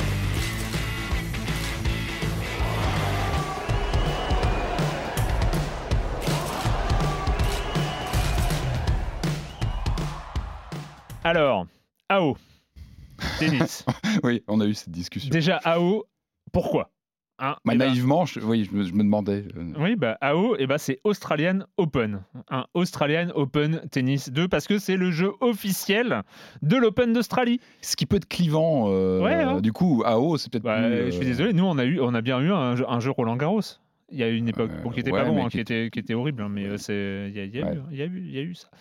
Euh, AO Tennis, euh, donc euh, AO International Tennis, donc c'était, il était sorti en 2018, euh, est sorti en janvier 2018 en Australie et en Nouvelle-Zélande, et le 8 mai en 2018. Tu vois, c'est- et comme quoi, il y a, encore, tout n'est pas des sorties mondialisées. Hein, c'est, il était d'abord sorti en Australie et en Nouvelle-Zélande, et en fait ils se sont rendus compte, ah mais on a un bon jeu de tennis. Il n'y a plus de bons jeux de tennis, comme j'avais dit. Et donc, ils ont décidé de sortir euh, partout dans le monde. Alors, il avait été bien reçu, même si pas mal de défauts, notamment, notamment, il y avait quand même des défauts, c'est que bah, il y avait que l'Open d'Australie, Ouais, ce qui. ce qui était un peu, ce qui était un peu il y a limitant. peu- Euh, très peu de joueurs. Enfin voilà, on sent que c'est pas le jeu avec un budget euh, euh, marketing et euh, de- d'achat de, licences monstrueux parce que bon, les tennisman ils, de- ils commencent de, quand même, ils demandent des sous. Euh, Bref, euh, donc, euh, mais ce jeu s'est quand même imposé parce que bah, il y avait pas beaucoup de concurrence hein, aussi, faut, faut, faut le dire, et, euh, et que bah il y avait de la bonne volonté. hein. On sent que derrière, euh, derrière euh, Big Hand Studios, euh, de la donc, bonne volonté. il y a de la. Mais oui, voilà. Il y a, des, il y a gens qui ont envie d'un jeu de tennis. Tu sens Ouais. que les gens, ils ont envie d'un jeu de Ils tennis. font bien, quoi. Ils, Voilà, ils ils, ils ont envie de faire un jeu de tennis. Ils n'ont pas envie de faire un jeu de la licence Australie, Ouais. Open d'Australie, si tu veux. hein, c'est, Il y a du cœur, quoi. il y a du cœur. Et donc, ce, quelques, quelques temps plus tard, deux ans plus tard, donc on a ce AO Tennis 2 euh, qui arrive et lui qui euh, euh, est en sortie internationale. Alors, côté pognon, ils en ont pas plus. Donc, euh, côté licence, c'est très très réduit. hein. On a euh, seulement 11 joueuses internationales. Ouais. Euh, donc, alors moi, j'avoue que je ne suis pas trop hein, la, la- la- la phase tennis, hein, mais il y a, par exemple, il n'y a pas les championnes, genre Serena Williams, Naomi Osaka. C'est des noms Ouais, qui nous disent dommage. quelque chose, mais c'est ça, elles sont pas là. côté français, il y a Garcia et Mladenovic qui sont là. Mhm. Et pour les hommes, eh ben, il y a hum, Bon, si, il y a euh, mon fils, euh, Simon, euh, Kyrgios, mais bon, il n'y a pas Federer, il n'y a pas Djokovic, euh, il n'y a pas Medvedev, il n'y a pas Tsitsipas. Enfin bref, il, manque quand même du monde. Ouais, ouais. Alors, c'est des roublards quand même. C'est des roublards côté Big Hand Studios. Parce que, en fait, le truc, c'est qu'ils se sont dit on n'a pas d'argent, mais il y a Internet. Alors, on va mettre un éditeur. euh, parce que, alors, oui. On va a- faire bosser les joueurs. Voilà, c'est ça. On va faire un éditeur de, de, de- de joueurs et de joueuses. hein, euh, tranquille, ils peuvent designer, euh, choisir le, le visage et tout ça. euh, un outil assez poussé. Et, euh, et puis, on va, on va proposer aux joueurs de partager les joueurs qu'ils ont créés. User generated content. Voilà. Et donc, en fait, Bah oui. mais, mais alors, il y a, ils sont roublards jusqu'au point où ils disent, grosso modo, alors c'est le mode qui s'appelle Academy euh, de AO Tennis 2, c'est le mode qui s'appelle Academy, et donc tu inscris, tu crées ton compte et tout ça. Et là, tu as carrément accès aux joueurs les, plus, les mieux notés. Euh, joueurs Ah bah, euh, du coup, par les. Et du vrais. coup, eh Du ben, coup, ce sont euh, les, les voilà, imitations des vrais T'as joueurs. Djokovic, euh, Nada- euh, Federer et tout ça qui, Ah, Après tout, qui sont plutôt pas pas mal designés. euh, ça passe. C'est pas, euh, c'est pas du photoréalisme, mais ça passe. On les reconnaît en tout cas. Euh, Du coup, avec et- les vrais noms, du coup. avec euh, les vrais noms, avec, ouais. euh, avec tout ce qu'il faut. Et pareil pour euh, les lieux, parce qu'ils avaient que l'Open d'Australie et un autre. Ah, c'est la débrouille. Ouais, c'est la bonne franquette. Ouais. Et, et ben, ils ont fait un éditeur de, de, de terrain de tennis et de Ouais, lieux. ils savaient et donc, très bien ce que ça allait créer, évidemment. et, et ouais. donc, en fait, direct, on peut télécharger Roland Garros, on peut télécharger. Wimbledon, et c'est plutôt pas mal foutu. Ouais, et, euh, et voilà. Donc, au niveau du contenu, c'est un peu roublard, mais on, on, s'en sort. On s'y retrouve. On s'y retrouve. Euh, ensuite, alors je, je parle de- des- trucs qui enrobent un peu. Je finirai euh, évidemment par parler du, du- du jeu en lui-même. Ah, déjà, c'est fascinant. Moi, c'est un, oui, il y, y y y a un côté, assez, sympa. Et ensuite, il y a, il y a un mode carrière, euh, un mode carrière qui est, qui est plutôt pas mal, qui est plutôt pas mal, qui est plutôt ambitieux, euh, avec pas mal de, de trucs d'XP, de monter son personnage, de lui faire faire des entraînements, euh, de discuter avec son coach, d'embaucher des coup, euh, physiothérapeutes. pardon, de- euh, juste pour euh, carrière, tu joues contre des, des joueurs fictifs. Oui, voilà, Ouais, c'est ça. tu essayes de monter dans le, dans le classement ATP. euh, Monsieur bah, Dupont, machin. euh, Oui, voilà, c'est ça, contre des joueurs euh, réels euh, du, du- Mais alors, ce qui est rigolo, c'est que dans le mode carrière, tu peux injecter. ils ont intégré les, les stades, ils, Ouais, ils intègrent directement tout Ah le ouais, contenu. Non mais c'est Ouais, cool. Enfin, il y, y a un côté, euh, il y, a, il y a un côté. euh, Euh, ouais, non, mais il faut juste faut avaler le truc. Quoi, ouais. Voilà, c'est ça, c'est ça. On, a- Non, on non, a- mais ouais. on- on Ok. fait tout pour pour Ah, défendre. ils l'ont vraiment intégré. euh, ils ont, Tout à fait. C'est non non. mais- Bravo. mais oui, oui. Ils ont pas l'argent. Il faut qu'ils se débrouillent. Ah. Euh, bref, le mode carrière est pas mal. Alors, j'y reviendrai un petit peu après avoir parlé du gameplay. Alors, là, je fais une petite parenthèse. J'ai abandonné euh, les jeux de tennis, on va dire pas après Top Spin 4, mais Top Spin 4 est le dernier sur lequel j'ai persévéré, sur Mhm. lequel j'ai euh, vraiment. euh, donc, Top Spin 4 2011, Ah là. bientôt 10 ans, bientôt 10 ans de Top Spin 4. Et donc, je n'ai pas vraiment de comparatif. jouaient sur quoi? 360 Ouais. je, je dirais, Ouais, euh, à, de nez, ouais. ouais, 360. Euh, donc j'ai pas vraiment de comparatif sur les, les... j'ai pas joué par exemple à AOE International Tennis, donc le, le- le- le jeu précédent. Et ben écoute, moi j'ai une belle surprise. C'est vraiment, j'ai bien aimé la prise en main. Ouais. Euh, Il y a un aspect simulation, euh, donc un peu rugueux, qui, euh, qui, est, euh, euh, qui est plutôt bien pensé. C'est-à-dire que c'est pas facile. Ouais. C'est pas facile et en même temps. C'est très euh, agréable une fois qu'on commence à maîtriser les trucs. Alors, comment est-ce qu'on maîtrise un jeu de tennis? Hein, Tu me le demandes. Eh ben, au Je début, te le demande. au début, déjà, on utilise la touche des coups plats. Mhm. On va pas faire de slicer, on va Ouais, pas ouais. faire de lob, on va pas monter au On filet. apprend, on apprend au début. On reste en fond de cours, on apprend son coup plat, on fait de l'essuie-glace, gauche, droite, gauche, Déjà, on apprend à se déplacer. On apprend à se placer, Voilà. on apprend à se déplacer, on apprend à taper fort, on apprend à mettre la balle dans le terrain. Et après, on passe au, au reste. Alors ça, vu qu'on est dans un jeu de simulation, je vais vous dire, je suis pas allé beaucoup après. hein.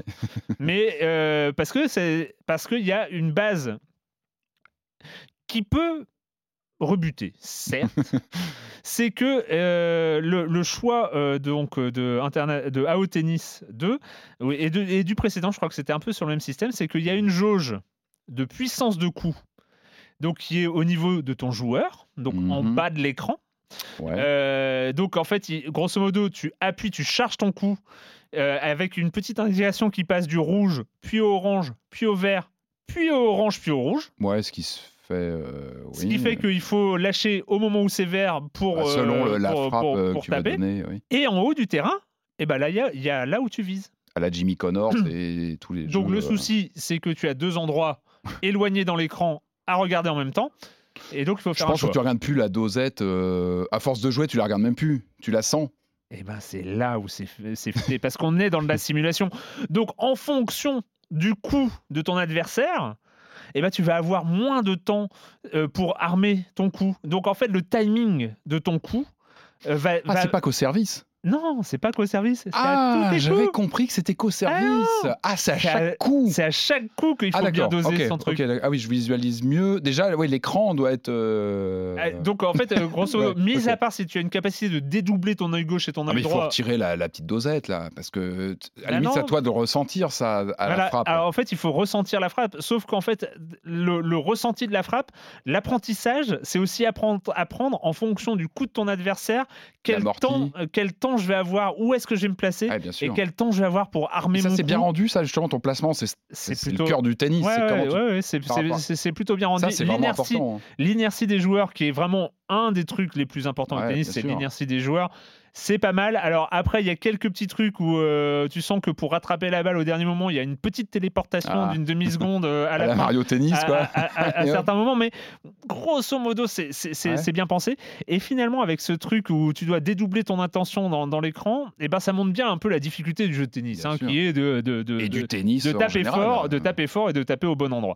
Et, euh, et donc, bah, surtout, il y y a- ce côté qu'on finit bien par ressentir, où on finit dans un échange, soit on prend l'ascendant, surtout Mhm. sur les échanges fonds de cours, hein, mais après je- on peut parler de montée au filet, mais soit on prend l'ascendant sur son adversaire, C'est c'est-à-dire qu'on on arrive, euh, voilà, Tu mets des patates et, et il- on il sent suit. que si euh, bah, on dose mal un coup, si on a fait un coup un peu plus lent et machin, l'adversaire va reprendre. J'ai fait des échanges. Donc tu fais de la prise de risque lors Ouais. d'un échange. Ça, c'est vrai que c'est pas donné à tous les jeux de tennis. hein. Et j'ai fait quand même des échanges à 17 ou 18, et- enfin des, des, Ah des coups à 17 ou 18 échanges où euh, je commence ouais. à prendre l'ascendant, je merde une fois. Est-ce qu'il y a la fatigue qui est prise en compte ou pas? Est-ce oui, que tu as des il y a- il y a- paramètres comme il- ça de, il, de- peut y avoir, il peut y avoir, ouais, il peut y avoir la fatigue. Tu cours moins vite sur le terrain si t'es si es Ah fatigué et tout ça. Bref, euh, tout ça c'est et, et, et ben une, t'as une sorte de, de dynamique de tennis qui se met en place. Et alors les montées au filet, moi pour l'instant, alors d'après ce que j'ai vu, ça marche bien. C'est risqué, Hmm. euh, ça paye bien euh, si ton Mhm. timing est bon et tout ça. Et en même temps, si tu euh, si, si as fait un mauvais coup avant et que tu tentes la montée au filet de Ouais. l'impossible, un peu le, Ouais. le, le, le hero move, et ben non, ça marche pas parce que tu, tu le fais passer évidemment sans, sans problème. Bref, ça marche plutôt pas mal. Euh, moi, je, je- l'apprentissage. Alors, j'ai fini, j'ai pas fini. hein, l'apprentissage, c'est coup droit, euh, bien placé, bien dosé, avec Raphaël Nadal. Hein, Mhm. Voilà, je Ouais, joue avec le meilleur joueur. Et là, c'est le gros problème, c'est que quand tu, c'est quand tu commences en mode carrière et que Mhm. tu commences avec un, personnage de bas de tableau, et ben tu te rends compte que euh, le, notamment ne pas mettre la, mettre la balle dans le terrain, c'est moins facile qu'avec Raphaël Nadal, par exemple. Ah ouais. C'est parce que tu as moins de Donc ça précision. prend en compte voilà, tous tous les paramètres de. Voilà. euh, et, de- et- et en fait, c'est assez étonnant, c'est que ton mode carrière, euh, bah, il est un peu rugueux au début. Parce qu'en fait, euh, bizarrement, choix que je trouve très étonnant, en fait, euh, ton mode carrière te permet de créer un personnage inférieur, moins bon que le moins bon des joueurs que tu vas rencontrer. Ce qui fait que bah, tu commences ton premier tournoi. Tu te fais humilier. euh, ouais. Moi, j'ai fait, je me suis pris 6-0, 6-0, Hein. mais euh, direct. Et, euh, et euh, bon, Ah, pour un après- début, ça peut Ouais, être. c'est- un, euh, c'est un- c'est un peu violent. Euh, et après, bah, après c'est vrai que quand tu gagnes ton premier jeu, il y, y a un sentiment de victoire rare euh, dans, dans un jeu vidéo. Enfin bref, pour, tout ça pour dire, je vais pas m'étaler, hein, mais dire que AO Tennis 2, vraiment, il y, a, plein de choses euh, qui sont intéressantes. Moi, j'ai trouvé ça super. Euh, ce mode carrière un peu bizarre euh, dans, dans- les choix, parce que je. J'aurais mis le personnage un peu plus fort et tu vois le, le truc normal, c'est-à-dire que le premier tournoi que tu fais, tu as trois matchs. Euh, bah, les- le premier est beaucoup moins fort, le deuxième Mhm. est un peu moins fort, et le- la finale, tu tombes contre quelqu'un de plus fort. ouais, C'est- ça c'est- paraît, c'est- Là, euh, là le- les, les choix, c'est- les choix sont étranges. Alors, euh, en plus, ils gèrent les conférences de presse. Alors, c'est- ça va assez oh, loin. il y a un petit côté management. Oui, il y a un petit euh, côté management c'est- qui, c'est pas qui est en trop, vraiment. ça? non, non, non, Non? Non, ça passe bien. D'accord, Le, truc passe plutôt pas mal. Et Et c'est pas faci- En fait, on a une image du jeu de tennis facile à adapter, mais c'est Mm. loin d'être Ah simple. non, un bon jeu de tennis, mais c'est- et c'est compliqué. être entre l'arcade, parce Mais qu'on a quand même des référents arcade au jeu de tennis, et en même temps être dans, la- dans de la simu, le, le- tu vois, le ressenti du sol. Là, t'as- t'as t'as- qu'un sol. en fait. Non, non, non, Non. t'as as, herbe, euh, sol dur et terre battue, D'accord, les, bon. tout, tout, tout, la tout différence voilà, Ouais. du ressenti, ça, c'est des choses qui sont pas forcément faciles à, à Ouais, reproduire. et, et d'autant que la difficulté du jeu d'adapter un jeu de tennis, et je pense que c'est aussi pour ça qu'on en a si peu, c'est que par rapport à un jeu de collectif, de sport co comme Mm. le foot ou, euh, ou le basket, eh ben, tu ne joues qu'un seul personnage. Mm. C'est basé que sur un gameplay de performance, de timing Mm. individuel, et t'as pas vraiment de, euh, de, de jeu avec l'équipe, de stratégie Ah bah d'équipe, ouais. de, de tactique, double. de, de, de choses comme faire ça. des doubles, mais euh, oui. Et donc, du coup, tu te retrouves un peu seul. C'est rugueux aussi par rapport austère. à ça. Pour Donc, un euh, jeu vidéo, c'est austère ouais, finalement le tennis. c'est- Et voilà. c'est vrai qu'amener quelque chose de. Et pour le coup, je trouve que AO Tennis 2 euh, tient bien. Alors, le bémol, c'est quoi? Le bémol, c'est que euh, j'ai toujours des meilleurs souvenirs de Top Spin 4. Ah, ça. Et qu'un jeu d'il y a 10 ans, bientôt, reste la référence. C'est que AO Tennis 2, euh, il, est, il est bien. Franchement, il est cool. hein. Euh, moi, Top Spin 4. Enfin, après, voilà, ça fait 10 ans, donc je vais pas dire. je- J'embellis peut-être mes souvenirs. Et j'ai pas ressorti Top Spin 4 après avoir testé AO Tennis 2. Mais j'en suis persuadé que Ouais. c'était c'était Touquet derrière. Donc Ouais, non, en termes d'interface, en termes de euh, de- d'ambition, en termes de ressenti aussi, il y avait quand même beaucoup de choses qui euh, et- qui, qui étaient au-dessus et et il y a encore de la place pour un top spin 5. Voilà. Ce sera le, le mot de la fin. Euh, bref, euh, non, non, euh, quand- en tout cas, belle surprise et Donc, je pense que je vais persévérer. PC, console PC console. PC, console, voilà. Donc euh, AO bon. Tennis 2 euh, qui est euh, sorti d'Australie et c'est cool. Euh, on va terminer, on va terminer, cher Patrick, avec un retour aussi encore une fois au mois de novembre, euh, euh, peut-être plus anecdotique que Star Wars. Ouais, c'est bien qu'on en parle. On, Ouais. on va pas parler que des triple A. Voilà. Voilà. On va, on va égrener comme ça notre année 2020 de jeux de 2019, voire 2018, voire 2017. Ou... Voir 1993 Ah, pourquoi Allez, pas. on retourne en Allez, hop. 1993 avec Aladdin.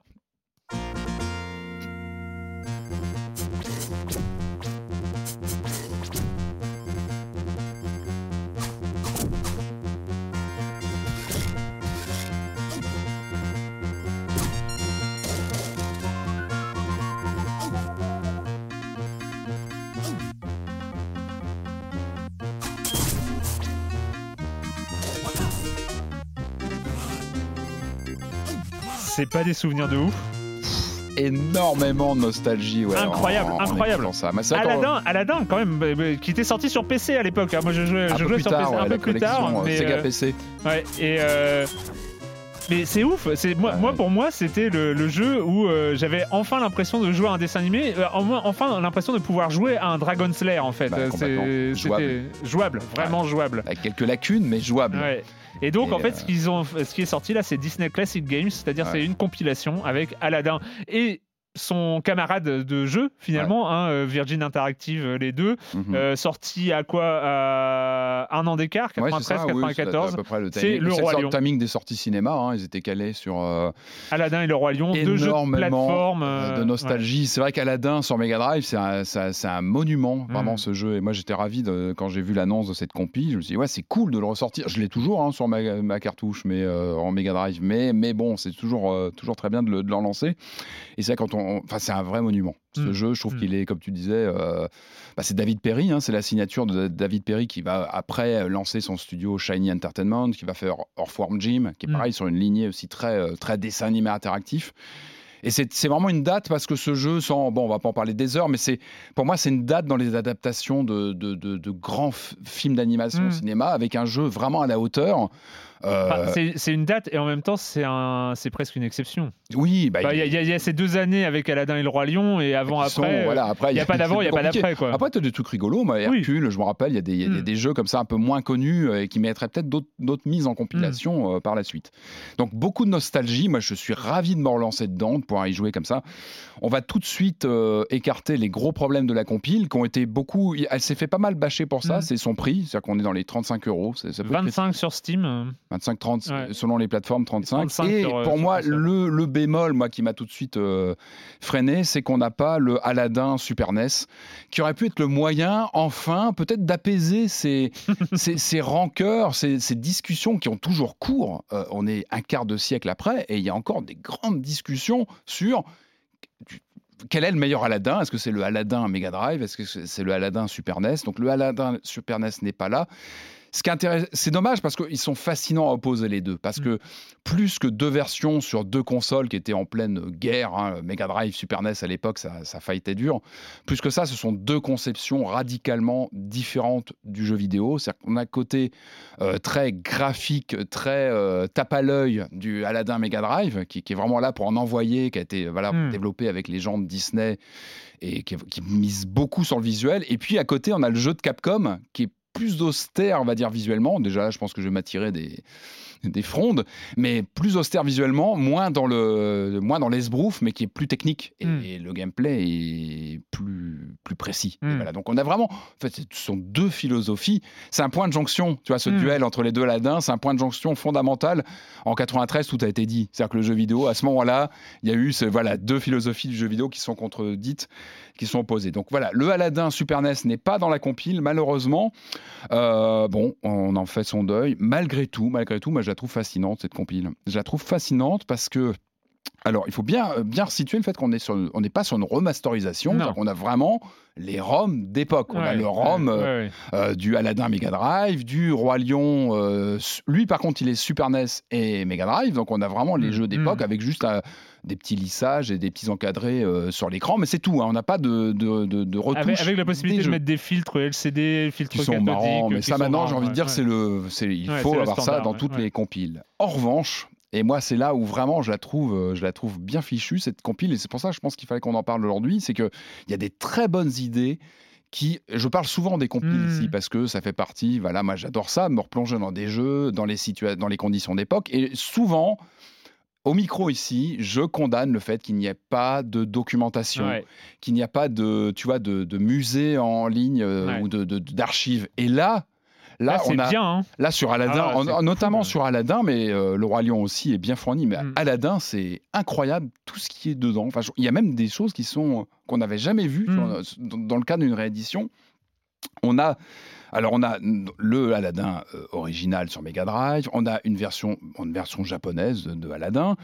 On a une version, alors euh, une version, euh, ils appellent ça Final Cut. Et là, c'est intéressant, c'est qu'on a le jeu de 93 retouché, Mm. comme si des patchs avaient été euh, intégrés par l'équipe de développement, avec notamment ce qui, est, ce qui a longtemps été, euh, euh, comment dire, critiqué sur cette version par rapport à la version Super NES. C'était ces hitbox un peu Mm. hasardeuses, pas très bien Mm. calibrées, la caméra qui était un peu à l'ouest. Ça, c'est rectifié, mais c'est rectifié subtilement, sans Mm. esbrouf. Tu vois, c'est vraiment de la, de la mise à jour. Ça, c'est une première. Un- c'est un, code de 93 qui est rectifié pour, euh, voilà, qui, qui est remis à jour, mais sans, sans qu'on retouche les graphismes. Mm. Donc, on a à la fois le respect de la création originale, mais amélioré. Euh, Sachant Euh, qu'on peut jouer à la première version. on peut jouer à la version Ouais. originale, à la version cool. japonaise originale, à la version donc, Final Cut. Et alors moi, le truc qui m'a fait craquer, certains s'en foutent complètement, à mon avis, c'est cette version de démo du salon CES 93. Alors pour certains, vous allez me dire, on s'en fout, c'est, c'est- c'est- c'est- ça, joue sur quelques minutes. Mais moi, c'était les premières images que j'avais Mm. découvertes dans la presse de l'époque. Je me rappelle très bien. Dans Joypad, dans les, dans les mensuels de l'époque, les, les pleines pages, il y avait des dossiers. Parce que ce jeu, il a fait parler au CES. Ah bah hein. oui, il, oui, bien il sûr, avait été présenté. Tout le monde disait, c'est, comme tu disais, un dessin animé interactif. Mm. Je me rappelle de double pages dans Joypad et, et- et on voyait les captures d'écran. Mais c'est quoi ce truc, quoi? Et on peut jouer à cette version qui est, mais qui est fascinante à jouer parce qu'elle est, elle est super dure, elle est mal calibrée. Euh, t'as des animations qui manquent. Mais quelle pièce, Mm. quel objet Mm. Tu vois, t'as- t'as- en plus, t'as une petite notice qui t'explique, voilà, c'est la version CES 93 qui n'était pas finie, elle a été rushée pour être présente sur le salon. Mais c'est quand même un objet, on a je crois qu'on n'a jamais eu un objet euh, vidéoludique de cette sorte dans une compile. Mais ça veut Enfin, dire qu'ils l'ont gardé aussi. ils l'ont gardé, ça a été rare, archivé, et surtout l'a Mm. publié. Ouais, euh, ouais. en général, les développeurs voilà, sont pas forcément fans de partager des versions euh, pas finies, euh, pas terminées, imprécises. Là, tu sens qu'il y a des, des choses qui manquent. C'est un objet fascinant. Hmm. Fascinant. Et, et tout est comme ça dans cette compile. C'est tout bête, mais sur, euh, donc, sur le Aladdin et le Roi Lion, tu as les versions Game Boy et Game Boy Color intégrées. Mhm. Soyons clairs et nets, elles n'ont aucun intérêt ludique. Quand tu les lances, elles sont, elles sont moches, elles sont, elles sont pas très jouables. Elles n'ont, en fait, elles n'ont quasiment qu'un. Pour moi, elles ont presque un intérêt de chercheur, Mhm. tu vois, de, de, de Bah oui, ou de curieux qui a Mhm. vraiment envie de se dire comment on travaille à l'époque, comment on déclinait une licence, une franchise comme ça à partir d'un jeu, euh, d'un jeu euh, console de salon. Comment je trouve ça, c'est presque un outil de recherche, cette compile, et je la trouve vraiment fascinante pour ça. Et moi, je, moi, moi, je dis bravo, c'est cool pour ça d'avoir ces outils, de pouvoir euh, voir comment un jeu est adapté, etc.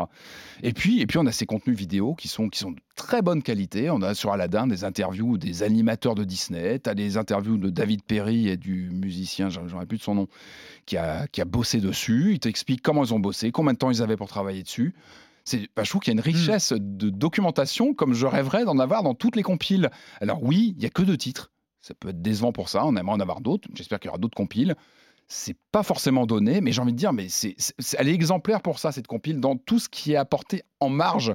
Ça va pas forcément parler à tout le monde. J'ai envie de dire vraiment que c'est pour les curieux, pour presque les gens qui s'intéressent à l'histoire d'un jeu, d'un c'est pas rien ces jeux-là, ils sont importants. Ouais, mais c'est cette- vrai que c'est- juste dommage d'avoir balancé de- le truc à 35 euros. Euh, C'est vrai qu'au-delà du prix, l'objet- n'a pas de défaut, si tu veux. Non, c'est- bah c'est les robes. c'est part des que jeux mythiques euh, qui. euh, qui euh, Enfin, moi, je suis désolé, j'ai- lancé euh, Aladdin euh, devant mon fils qui a. qui a Alors, comment 7 il a réagi Ça, c'est Bah, intéressant. il, a- il avait, il avait qu'une envie, c'était de jouer.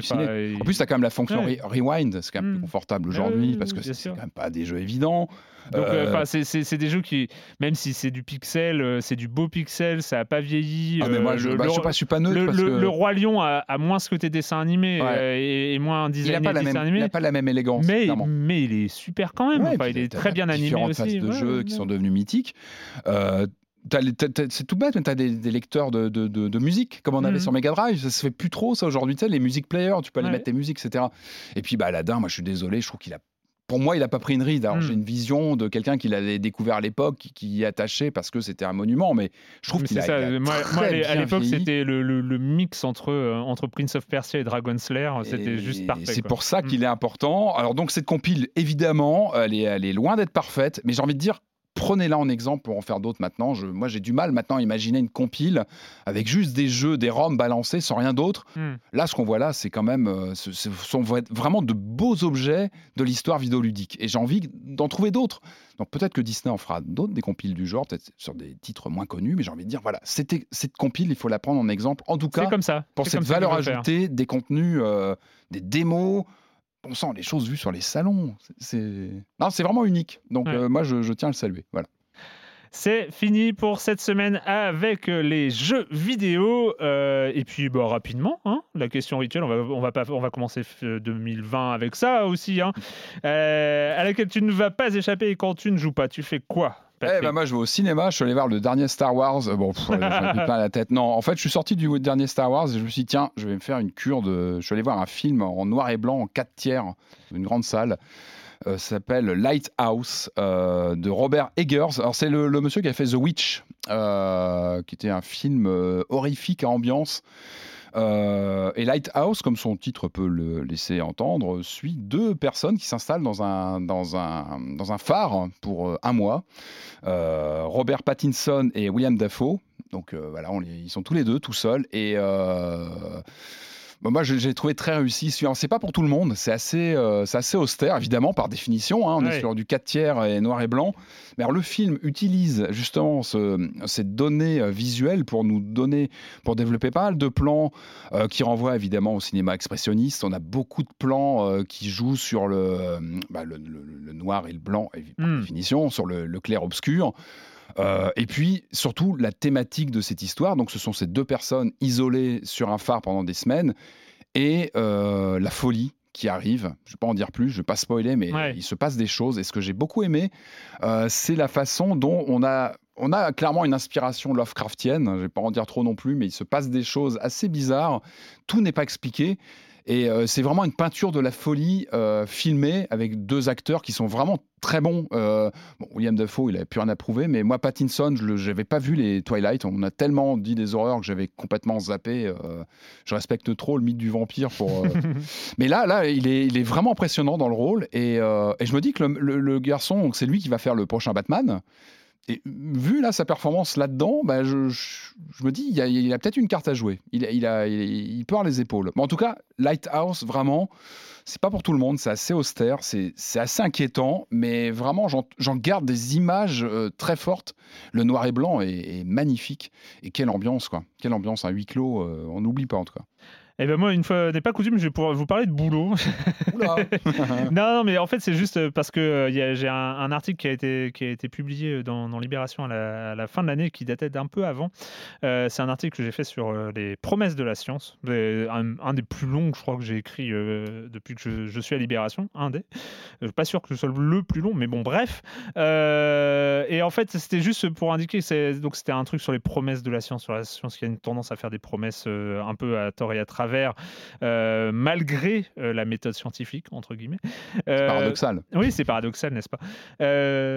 Et c'est juste pour dire que ce, ce papier avait été publié une première fois, parce que je n'avais pas indiqué, je me, je me suis rendu compte que j'en avais pas parlé, a été publié pour la première fois dans Bulbe. Bulbe, c'est une revue pour smartphone qu'on a lancée en octobre au sein de mon service, qui est le service ID à, à Libération. Et genre, vous pouvez aller regarder, c'est donc spécial avec un design spécialement fait pour smartphone, c'est bulbe.libération.fr sur votre smartphone. Vous pouvez aller voir. Alors, a priori, ce sera un truc qui sera réservé aux abonnés, mais ce numéro 1, on l'a mis en, accès libre.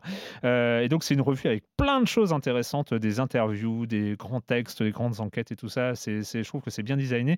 Et donc, il y a ce- cet article-là sur les, sciences et les technosciences qui, sont, euh, qui, est dedans. Donc, voilà, c'était juste pour, euh, pour signaler ça, vu qu'on va commencer très sérieusement à bosser sur le numéro 2, parce que je crois qu'il y en aura deux ou trois par an. Enfin, voilà, c'est des, des revues avec plein, plein de choses à lire. Euh, On trouve où concrètement euh, bulbe.libération.fr sur d'accord. smartphone. Enfin, ça marche aussi, évidemment, vu que c'est un site. hein. C'est un site qui est fait pour les smartphones, mais ça marche aussi sur les ordinateurs. Vous pouvez aller aussi sur un ordinateur, mais ça marche euh, moins bien. Enfin, c'est moins sympa, c'est moins pratique. Quoi. Enfin, vo- voilà. Bref. Euh, à la réalisation cette semaine, euh, euh, il remplace Kevin. C'est Irénée. Alors, j'espère que je vais pas écorcher son nom. Irénée Matuzewski. Euh, merci, Irénée, d'être là. Et puis, euh, bah, nous, cher Patrick, Oui, cher Erwan. on se retrouve la semaine prochaine. Avec plaisir. Mais voilà, on se retrouve la semaine prochaine sur libération.fr et, et dans vos oreilles. hein. Salut, ciao.